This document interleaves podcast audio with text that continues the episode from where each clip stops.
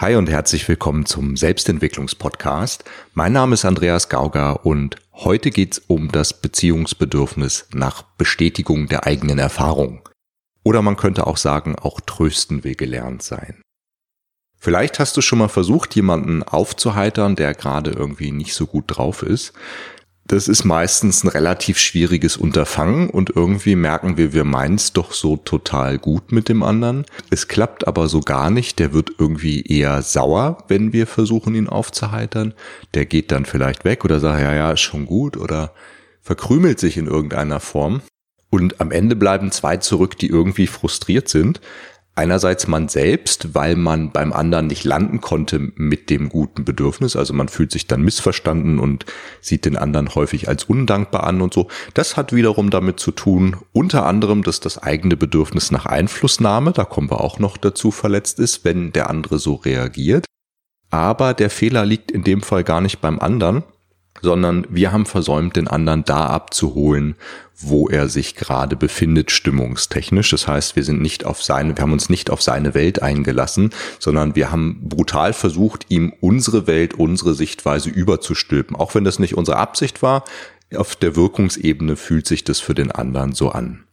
Das heißt, die hohe Kunst bei sowas ist erstmal den anderen da abzuholen, wo er sich gerade befindet dann kann ich ihn vielleicht, wenn ich Glück habe oder wenn ich mich geschickt anstelle, dahin führen, wo ich ihn gerne haben möchte. Also in dem Moment, ich begegne ihm in seiner Welt und wenn ich ihn trösten möchte, nachdem ich seine Welt, seine Sichtweise der Welt, so wie er es gerade erlebt, auch auf der emotionalen Ebene, wenn ich die ausreichend gewürdigt habe, dann habe ich die Chance, dass er sich öffnet für meine Sichtweise. Was nicht heißt, er muss sich hinterher annehmen, er ist nur einfach offener dafür.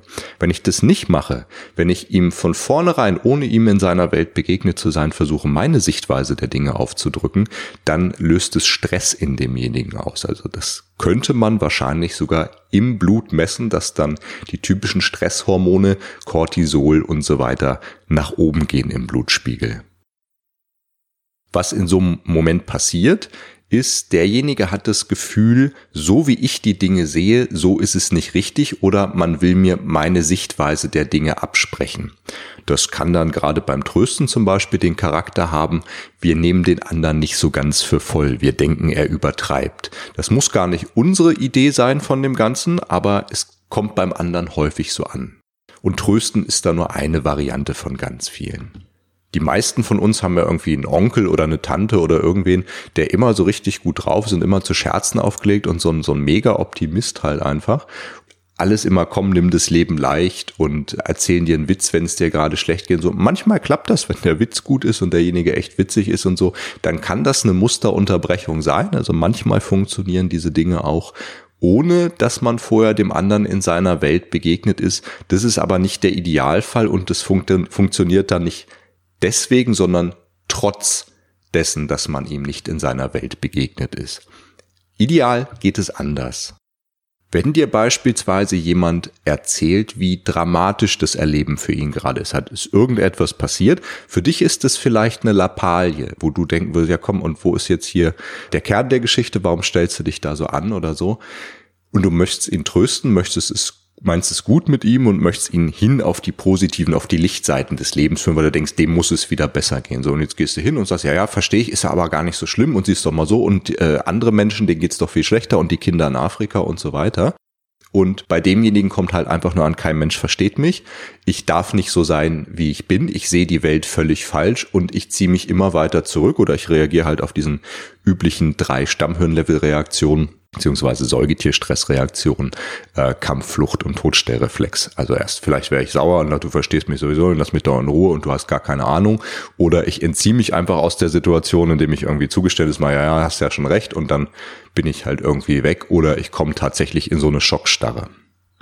So, und Trösten ist da jetzt noch so ein relativ einfaches Beispiel. Ist übrigens ein ganz häufiges Thema, wenn jemand mit Depressionen zu tun hat und das Umfeld nicht darin geschult ist, wie gehe ich mit jemandem um, der in einer depressiven Phase ist. Und auch wenn dem das intellektuell einsichtig ist, dass er sich ja einfach mal freuen könnte und mal mehr machen könnte und so weiter, für den in dem Moment eigentlich fast völlig unmöglich ist. Und dann wird diese Lücke zwischen dem, was das Umfeld von ihm erwartet und was er selbst merkt, wozu er in der Lage ist, noch wird immer größer, kognitive Dissonanz. Und je größer diese Lücke dann einfach ist, desto schwieriger wird's für denjenigen und desto mehr kommt der in Stress. So, und jetzt gibt's ja auch Menschen, da ist denen von Kindesbeinen an eingetrichtert worden, du hast Unrecht. So wie du die Dinge siehst, ist es falsch. Das ist nicht richtig, was du da machst. Komm, erzähl mir keinen und so weiter.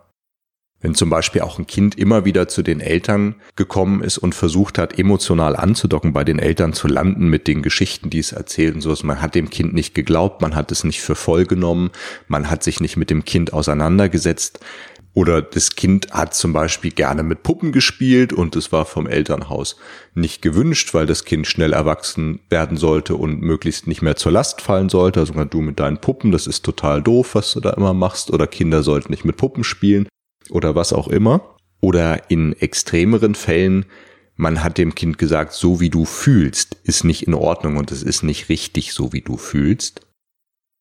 Ganz fies sind solche Geschichten in also destruktiv-pathologischen Eltern-Kind-Beziehungen, wenn dem Kind immer wieder suggeriert wird, es wäre in der Eigenschaft etwas ganz anderes, als was dahinter steckt. Also als Beispiel, das Kind meldet irgendwelche Bedürfnisse an, es geht nach außen, tritt an die Eltern heran und hat ein kindliches Bedürfnis einfach zu spielen. Also es möchte ein Spielzeug oder es möchte mal eine Stunde Ruhe haben, um zu spielen oder so. Und jetzt geht die Mutter, der Vater, was auch immer, geht hin und sagt, du bist total egoistisch als Beispiel. Du denkst immer nur an dich, du willst die ganze Zeit nur spielen, so ist das Leben nicht und so weiter. Oder ich kenne im Umfeld zum Beispiel jemanden, die, das, die hat als Mädchen unheimlich gerne getanzt und hat sich dabei total frei gefühlt. Und jedes Mal, wenn sie frei getanzt hat, hat ihr die Mutter das Gefühl gegeben, erstmal, du kannst nicht richtig tanzen, du bist hässlich und ist ja schön, wenn du die Zeit hast zu tanzen äh, dann arbeite ich eben für dich halt und dann räume ich halt das die Wohnung auf und dann mache ich halt den ganzen Haushalt, tanzt du mal nur. Also diese Manipulation über Schuldgefühle und sowas. Also in dem Fall so ein destruktives Märtyrermuttermuster. Und das Ergebnis ist natürlich, dass die Kleine das für sich übernommen hat, als auch heute als Erwachsene ganz, ganz große Manschetten hat, da überhaupt noch mal zu tanzen, obwohl sie natürlich merkt, sie hat auf der einen Seite den Drang, sie möchte total gerne etwas in ihr will da raus, will gelebt werden. Auf der anderen Seite hat sie all das verinnerlicht. Einerseits diese ne negativen Eigenschaftszuschreibung seitens der Mutter von früher und zweitens auch ganz tief, sie ist mit ihrem Bedürfnis zu tanzen, sich frei auszudrücken, kreativ zu sein, sich entsprechend frei zu fühlen in ihrem Leben, ist nicht richtig so, wie sie ist. So, und da könnte ich jetzt tausende Beispiele machen. Vielleicht kriegst du ja schon so eine Idee davon, worum es dabei geht. Also das Grundmuster ist einfach immer, ich setze, ich nehme den anderen nicht so wahr und ich lasse ihn nicht so stehen, wie er die Welt gerade sieht oder wie er gerade empfindet oder sage, das, was du da gerade machen möchtest, das ist nicht in Ordnung, das darf nicht sein. Also das Grundmuster ist, so wie du bist, so wie du denkst, so wie du fühlst, das ist falsch, das ist nicht richtig, das sollte nicht so sein. Und auch da gibt's dann immer diese beiden Wege, Anpassung, Rebellion oder Reaktanz. Und jetzt kann ich unterschiedlich damit umgehen.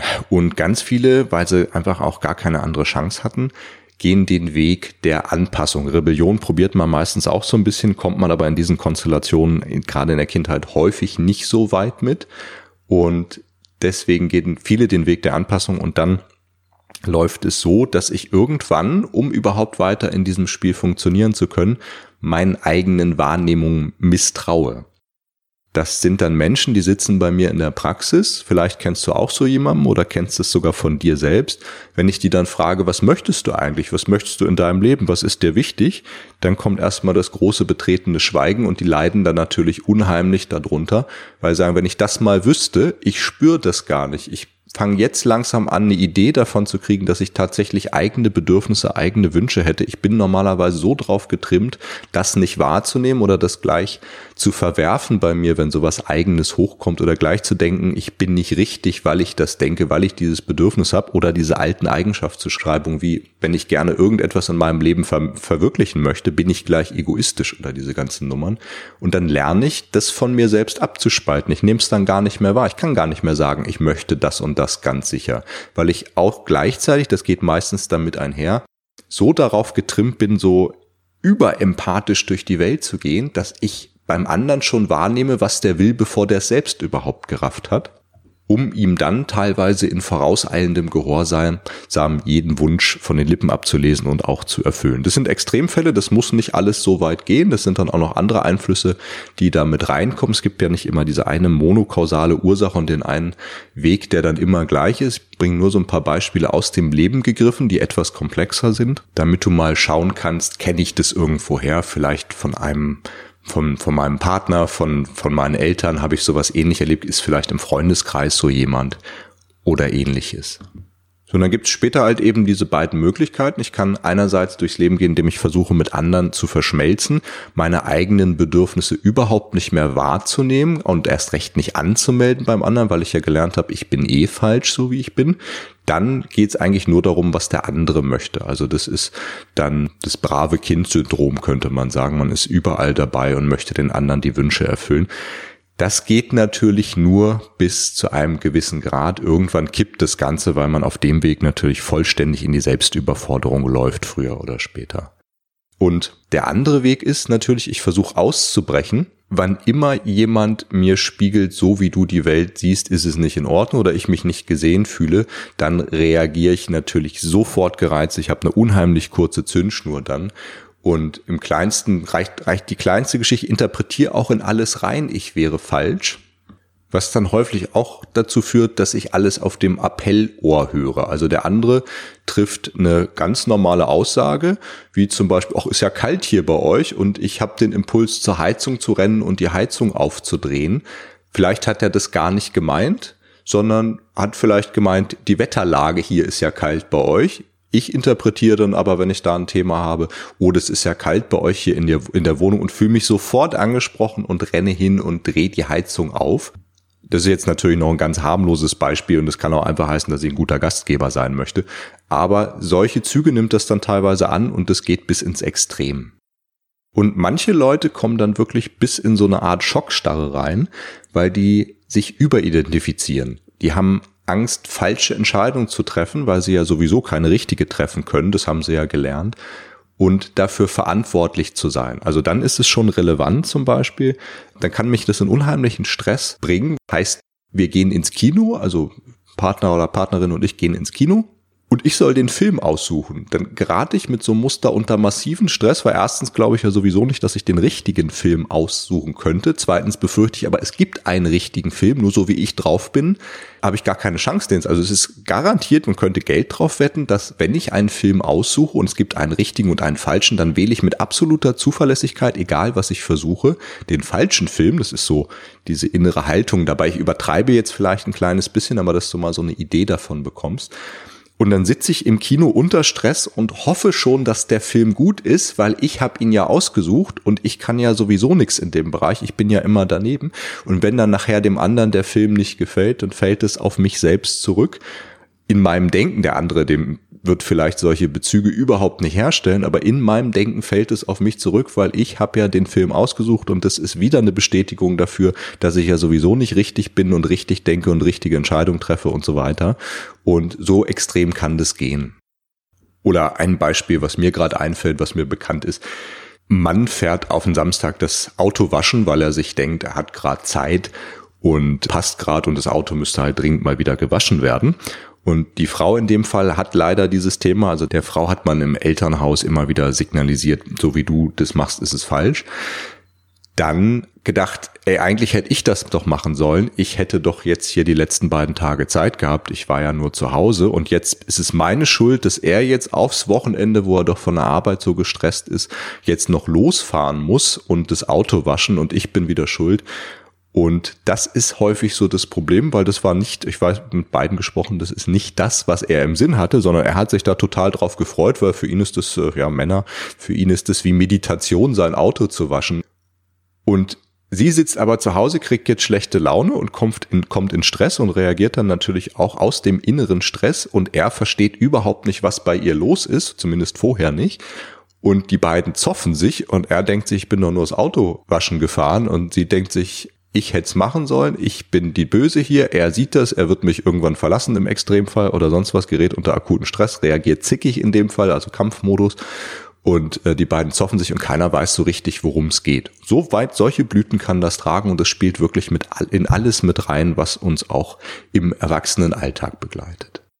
Und auch hier gibt's natürlich wieder einmal dieses Beziehungsbedürfnis, wenn es wirklich nachhaltig verletzt wurde, zum Beispiel in der eigenen Kindheit, wenn ich da also einen roten Knopf habe, wenn ich da besonders empfindlich bin, das muss aber gar nicht der Fall sein. Selbst wenn da alles in Ordnung ist bei mir, das nicht verletzt wurde in meinem Leben, habe ich das ja auch aktuell. Also ist es auch wichtig, selbst wenn jemand da kein Thema hat, dass wir mit uns selbst und mit unseren Mitmenschen auf eine entsprechende Art und Weise umgehen, wo diese Bedürfnisse erfüllt werden. Und du wirst staunen, wie harmonischer das das Zusammenleben macht, wenn wir anfangen, so ein bisschen mehr in Beziehungsbedürfnissen zu denken und ein bisschen mehr Rücksicht darauf zu nehmen, wie viel Entspannung, Entstressung das reinbringt und wirklich auch im Körper Entstressung reinbringt, weil der Stresshormonpegel gar nicht hoch sei oder gar nicht so hoch sein muss. Im Gegenteil, wenn ich merke, ich kann mit dem, wie ich mich gerade fühle. Ich werde gesehen, ich werde gehört damit, ich werde aufgefangen, ich darf so sein, wie ich gerade bin, wird der Stresslevel runtergefahren und im Gegenteil tritt Entspannung ein. Also es werden auch in dem Sinne Oxytocin, kennst du als Kuschelhormon und je nachdem, wo es im Körper ähm, exponiert wird, hat es unterschiedliche Funktionen, löst an einer anderen Stelle zum Beispiel auch die Venen aus und so, aber es ist in einer Laienpsychologiepresse ist es auch immer viel als das Kuschelhormon bekannt. Das Bindungshormon ist auch das, was beim Stillen ausgeschüttet wird, was für die Bindung bei Mutter und Kind zuständig ist. Zum Beispiel, wenn Mütter stillen und es findet oder es herrscht ein Oxytocinmangel, dann gibt es eben ein Problem mit der Bindung zwischen Mutter und Kind. Das ist ein relativ weit verbreitetes Thema, was aber gesellschaftlich auch totgeschwiegen wird, was ich häufig auch in der Praxis habe, wenn dann Mütter kommen, die unfassbar darunter leiden, dass sie das Gefühl haben, sie lieben ihr Kind nicht genug oder sie bauen keine Bindung zu ihrem Kind auf, wo die dann teilweise gar nichts für können, also zumindest dann, wenn ein, ich bin ja kein, kein Arzt, ich kann, äh, bin auch kein Neurologe oder kein Endokrinologe. Ich mache hier natürlich keine Hormonmessung, aber oft waren die vorher schon beim Arzt, wenn nicht, schicke ich sie hin, dass da vorher mal geschaut wird, gibt es da auch irgendein Problem und wenn dann tatsächlich ein Oxytocinmangel herrscht, dann können die da auch überhaupt nichts dafür und gleichzeitig können sie sich aber auch an niemanden wenden, weil geh mal als Mutter irgendwo hin und sag, ich liebe mein Kind nicht, dann kannst du dir ungefähr vorstellen, was passiert und kannst du froh sein, wenn nicht am gleichen Tag noch die Zeitung bei dir vor der Tür steht und dich öffentlich durch den Kakao zieht. So, wie machen wir es jetzt besser an der Stelle? Das ist eigentlich relativ einfach erste Grundregel ist, wenn uns irgendjemand was schildert, was er gerade erlebt hat oder wie er sich gerade fühlt oder wie sein momentaner Zustand ist, der hat erstmal immer recht. Der hat einfach immer recht. Wenn jemand kommt und sagt, mir ist gerade die größte Katastrophe meines Lebens passiert und sowas Schreckliches, mein Leben wird nie wieder das gleiche sein wie vorher, und du fragst nach, was passiert ist, und der sagt, der ist beim Parken gegen anderes Auto gefahren und hat die Stoßstange zerkratzt, dann magst du recht haben mit deiner Sichtweise, was ist das? Das ist ein Versicherungsschaden und gut ist. Aber wenn es für denjenigen gerade existenziell ist, dann ist das garantiert auch nicht im Vakuum entstanden, sondern hat eine Vorgeschichte, warum solche Kleinigkeiten, scheinbaren objektiven Kleinigkeiten für den mit so viel Bedeutung aufgeladen sind. Aber er hat verdammt nochmal recht. Es ist eine Riesenkatastrophe und du signalisierst bitte Verständnis dafür. Das heißt, ja, ich kann mir vorstellen, dass das erstmal der totale Schock ist und ich glaube, ich wäre auch total geschockt. Und äh, ist ja das Letzte, was man möchte. Dann kann man einen riesen Schreck kriegen, vor allem wenn man nicht weiß, was da noch auf einen zukommt. Zahlt die Versicherung, das kriegt man hinterher Ärger. Vielleicht war es gar nicht das eigene Auto, mit dem man unterwegs war. Da muss man sich da noch rechtfertigen und so. Puh, das kann erstmal ganz schön erschrecken. Was passiert, ich bin drauf eingestiegen. Ich habe gesagt, ja, du darfst das absolut so sehen, ist vollkommen in Ordnung. Ich kann das sogar verstehen, ich kann dich da abholen. Ich kann mir vorstellen, muss ja nicht mal sagen, für mich war das eine große, wäre das auch eine große Katastrophe, aber ich kann ehrlich wertschätzen, ich kann sehen, wie das für dich sich so anfühlen muss. Das muss wirklich schlimm sein. Und schon kann derjenige entspannen. Er darf so sein, wie er ist. Er ist in Ordnung mit seiner Sichtweise der Dinge und er kann emotional beim Gegenüber, also bei mir in dem Fall, andocken. Oxytocin wird ausgeschüttet, fährt den Stresslevel runter und derjenige kann durchatmen. Und das kann ich eine ganze Weile machen.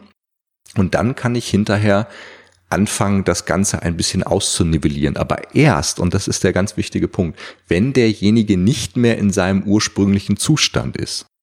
Solange der in seinem ursprünglichen Zustand ist, brauche ich mit nichts Gegenteiligem ankommen. Ist die Lücke so groß, dann mache ich alles nur noch schlimmer. Wenn ich ihn aber da abgeholt habe und sage, komm, es ist schlimm genug, dass das passiert ist und so. Und ich hätte dir gewünscht, dass es nicht so gekommen wäre. Jetzt haben wir halt die Misere. Sollen wir zusammen mal irgendwie gucken, was wir da machen können, damit es nicht noch schlimmer wird oder damit wir das Chaos, was jetzt gerade entstanden ist, zumindest ein kleines bisschen reduzieren können. Das heißt, auch an der Stelle mache ich nicht gleich einen 100% Sprung, sondern ich leite langsam und sanft über. Und das kann ich dann übers Wording nachher zum Beispiel auch machen für die Fortgeschrittenen oder wenn hier Coaches, Trainer oder ähnliches zuhören. Einige kennen das, einige kennen es vielleicht noch nicht dass ich äh, ähnlich, wenn man jetzt Anleihen zum Beispiel in der Hypnorhetorik, Hypnotherapie nimmt, dass ich dann langsam überleite. Also das heißt, ich werde erst begegne ich ihm genau oder ihr genau da, wo derjenige jetzt gerade ist. Das spiegel ich, das pace ich, würde man im NLP sagen und liede dann, auch NLP, liede dann langsam rüber in einen Zustand, wo derjenige immer mehr entspannt sein kann. Aber bitte in dieser Reihenfolge und nicht gleich gut gemeint dem anderen aufdrücken, wo man eigentlich hin möchte. Das kann ein unglaublich wertschätzender Umgang miteinander sein. Und an der Stelle kurz was zum Thema Manipulation, weil ganz vielen macht das natürlich Angst weil er sagt, Mensch, da kann ja jemand meinen Zustand beeinflussen und der kann ja da solche Sachen mit mir machen und ich krieg's vielleicht gar nicht mit. Ja, das stimmt. Dein Zustand wird durch fast alles beeinflusst, was da draußen passiert. Wir gehen immer in Wechselwirkung mit unserer Umwelt. Und man kann sowas zur Manipulation im klassischen Sinne, wie wir es verstehen, wenn wir Manipulation sagen, nämlich zum Vorteil des Manipulierenden und zum Nachteil des Manipulierten, kann man das einsetzen kann man auch nicht verhindern, dass es einige Leute gibt, die das machen. Gott sei Dank, was den Missbrauch angeht, kennt kaum jemand diese ganzen Zusammenhänge, so dass die meisten Manipulatoren da gar nicht so geschickt sind oder wenn dann eher intuitiv geschickt. Ich glaube, das ist aber eine verschwindend geringe Anzahl. Die Metapher ist mittlerweile, die hat so ein Bart, aber das berühmte Messer, was in der Hand des Chirurgen Leben retten kann und in der Hand des Mörders Leben nehmen kann. Das Messer kann nichts dafür. Das Messer ist ein Werkzeug und genauso sind Beziehungsbedürfnisse ein Werkzeug und es hängt alles davon ab, mit welcher Intention ich das reinbringe. Wir können nicht nicht manipulieren. Genauso wie wir nicht nicht kommunizieren können. Wer Paul Watzlawick kennt, das ist so ein altes, ja, ein altes Axiom von Paul Watzlawick, ganz berühmt in dem Zusammenhang. Wir können nicht nicht kommunizieren. Das geht nicht. Wir können auch nicht nicht manipulieren, weil wir in einer Wechselwirkung mit unserer Umwelt stehen. Das heißt, egal, selbst wenn ich keine Ahnung vom Beziehungsbedürfnis oder irgendwas anderem habe, ich manipuliere trotzdem. Manipuliere im Sinne von, ich erziele eine Wirkung beim anderen, welche auch immer das ist. Das muss ja nicht mal die gewünschte sein. Kann ja auch sein, dass ich es gut meine und der andere ist total brastig und verzieht sich. Das ist aber gleichzeitig eine Wirkung. Das ist Manipulation reicht teilweise, dass er mich schon sieht und sein Zustand verändert sich. Man kennt jeder, wir gehen durch die Stadt und wir sehen jemand anders und der eine regt uns vielleicht total auf, in den anderen verlieben wir uns gleich und sonst was. Was ist es? Wir werden manipuliert, ohne dass der andere vielleicht das überhaupt mitkriegt. Er hat uns vielleicht gar nicht gesehen. Also unser Zustand verändert sich, wir reagieren darauf. Das lässt sich gar nicht verhindern. Wenn du solche Sachen kennst, hast du aber die ganz, ganz große Chance, und das braucht viel Übung teilweise, und das ist in der Praxis auch deutlich komplexer, als ich das hier in den Podcast-Folgen andeuten kann. Das, ja, das hat viele tiefere Ebenen noch, das Ganze, und man muss es manchmal wirklich im Detail analysieren, gerade wenn es so viele kalibrierte Schleifen, also Reizreaktionsmuster gibt die immer wieder gleich ablaufen, Kommunikationsstrukturen, die immer wieder gleich ablaufen. Muss ja nicht mal Kommunikation sein, das geht ja auch auf der Interpretationsebene, ohne dass überhaupt irgendwas gesagt wurde was höre ich, wenn du sagst und was, was denke ich, was bei dir los ist, wenn ich sehe, dass du machst und so weiter. Und das ist hier immer im Paarcoaching ein ganz, ganz interessanter Punkt, wenn man gemeinsam wirklich dann sich anschaut, welche Beziehungsbedürfnisse sind involviert, wie versuche ich die bei mir selbst zu erfüllen, auf welche Art und Weise brauche ich die erfüllt, wie versucht es mein Partner, was hat der immer gedacht, was bei mir los ist und so weiter. Also das geht dann wirklich sehr ins Detail und manchmal muss man da einfach genauer analysieren, mehr in die Tiefe gehen halt, bis man es wirklich erfasst hat. Aber du kriegst hier eine Idee davon und eigentlich reicht auch schon mal die Idee, um zumindest sensibel dafür zu werden, um mal ein bisschen genau zu schauen, okay, vielleicht nächstes Mal mache ich es ein bisschen anders und lass dich erstmal von den Ergebnissen, die du damit erzielst, dann überraschen. Und ich sag's gleich dazu, wenn ihr schon lange in einer Beziehung seid, also Partnerschaft seid oder du denjenigen schon lange kennst und du hast es immer auf die eine Art und Weise gemacht und du machst es jetzt ganz plötzlich auf die andere Art, also völlig anders, 180 Grad gedreht, dann geh schon mal davon aus, dass der andere das vielleicht toll findet, aber auch durchaus ziemlich verwirrt sein kann, was auch völlig normal ist. Das braucht dann ein bisschen, da ist zum Beispiel das Beziehungsbedürfnis nach Vergewisserung und Sicherheit so ein bisschen irritiert, nicht verletzt, aber irritiert nach dem Motto, was ist das jetzt hier für ein Trick? Irgendwas ist anders. Ist es gut? Ist es schlecht? Ist es tragfähig? Vor allem bleibt das jetzt so. Das ist immer eine große Angst, wenn eine tolle Veränderung stattfindet. Ich merke, oh, der sieht mich plötzlich oder der nimmt wahr, der hat, mein Partner hat mich heute nach 30 Jahren zum ersten Mal gefragt, wie ich etwas sehe sehe oder wie es mir gerade geht, toll. Mehr davon, scheiße, bleibt das jetzt auch so oder ist das eine Eintagsfliege?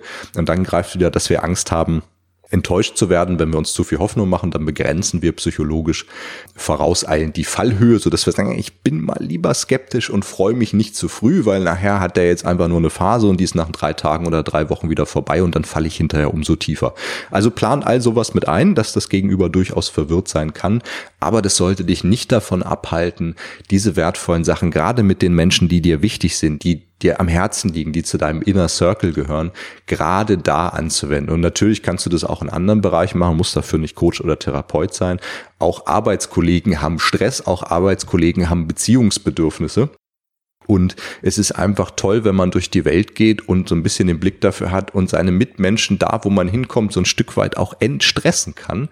Das kennen die normalerweise nicht. Oder wenn jemand, wenn es jemand macht, viele machen ja auch intuitiv viel richtig, aber wenn du wirklich hingehen kannst und du kannst Menschen in kurzer Zeit deeskalieren, du kannst dafür sorgen, einfach indem du sie, ihnen da begegnest, wo sie sind, indem du sie da siehst, vielleicht für manche traurigerweise fast zum ersten Mal in ihrem Leben, kannst du so viel Gutes im, im Menschen, im, im Leben der Menschen bewirken. Und das ist einfach etwas, auch einer der Gründe, warum ich hier diese ganzen Sachen mit in Podcast-Format bringe, weil ich möchte, dass mehr davon in die Welt kommt, weil ich finde, die Welt braucht das. Ich finde, wir brauchen nicht mehr Trennung, mehr Autonomie und sowas. Das haben wir alles probiert. Das ist alles auch in Partnerschaften. Wir brauchen nicht mehr Autonomie und ich muss nicht den ganzen Scheiß gegen meinen Partner oder meine Partnerin durchsetzen. Was wir brauchen, ist mehr echte Begegnung. Und diese echte Begegnung setzt voraus, dass wir uns wirklich verstehen, dass wir uns da begegnen können, wo der andere auch ist und nicht, wo wir meinen, der ist. So, und das ist für mich eine ganz, ganz große Motivation, hier auch ähm, diesen Podcast mitzumachen, dass wir da wirklich mehr aufeinander zugehen können, uns wirklich sehen können, wirklich begegnen können. Und manches Mal, ich weiß das gerade hier nach, nach Paar-Coachings und so, da heißt es dann häufig, ich bin 20 Jahre mit demjenigen zusammen und ich fange jetzt erst an, ihn wirklich kennenzulernen und ich hatte ja keine Ahnung. Und es sind Sachen, die mich auch persönlich sehr, sehr berühren. Also das ist bei mir ein großer Wert, Menschen wieder näher zusammenzuführen. Und da geht mir ehrlich gesagt auch jedes Mal ziemlich das Herz auf, wenn dann so ein Feedback kommt, weil ähm, das, es ist natürlich auch ein Beruf und an einem Beruf hängen wirtschaftliche Faktoren, da brauchen wir gar nicht drüber reden. Ne? Will ich jetzt auch nicht die Idealistennummer hier fahren. Aber völlig unabhängig von äußeren Faktoren, die bei uns allen dazugehören, ist das eigentlich einer der Kernwerte, die in meinem Beruf, wenn man das so nennen möchte, für mich absolut ausschlaggebend sind. Wieder mehr Einheit, mehr Einigkeit, mehr Harmonie, Leute, Menschen näher zu sich selbst und auch näher zueinander zu bringen. Und wenn das passiert, dann ist es für mich ein ziemlich guter Tag gewesen. Und ich hoffe, dass heute trägt ein bisschen dazu bei, dass dein Tag besser wird. Ich würde mich total freuen. Für heute lasse ich es da stehen. Ich werde nächsten Sonntag mit einiger Sicherheit die nächste Folge hochladen. Freue mich, wenn du da auch wieder dabei bist und wenn du magst, kommentier fleißig auf den üblichen Kanälen. Es darf natürlich auch gerne geteilt werden. Wie gesagt, mir ist es ein Anliegen, dass das mehr unter die Leute kommt. Also wenn du äh, Leute kennst, wo du denkst, für die könnte das auch toll sein oder interessant sein oder so, dann äh, teile es gerne. Äh, du hast nicht nur meine Erlaubnis, sondern ich bitte sogar darum, ein Podcast lebt auch von Reichweite. Also da, wo du denkst, könnte sinnvoll sein, gerne teilen, gerne auf iTunes ähm, bewerten und ähnliche Geschichten. All das hilft, den Podcast ein bisschen nach vorne zu bringen und hoffentlich mehr Einigkeit unter die Leute zu bringen. So, jetzt wünsche ich dir noch einen ganz schönen Tag, verabschiede mich für heute und wünsche dir alles Gute. Bis dann, Andreas.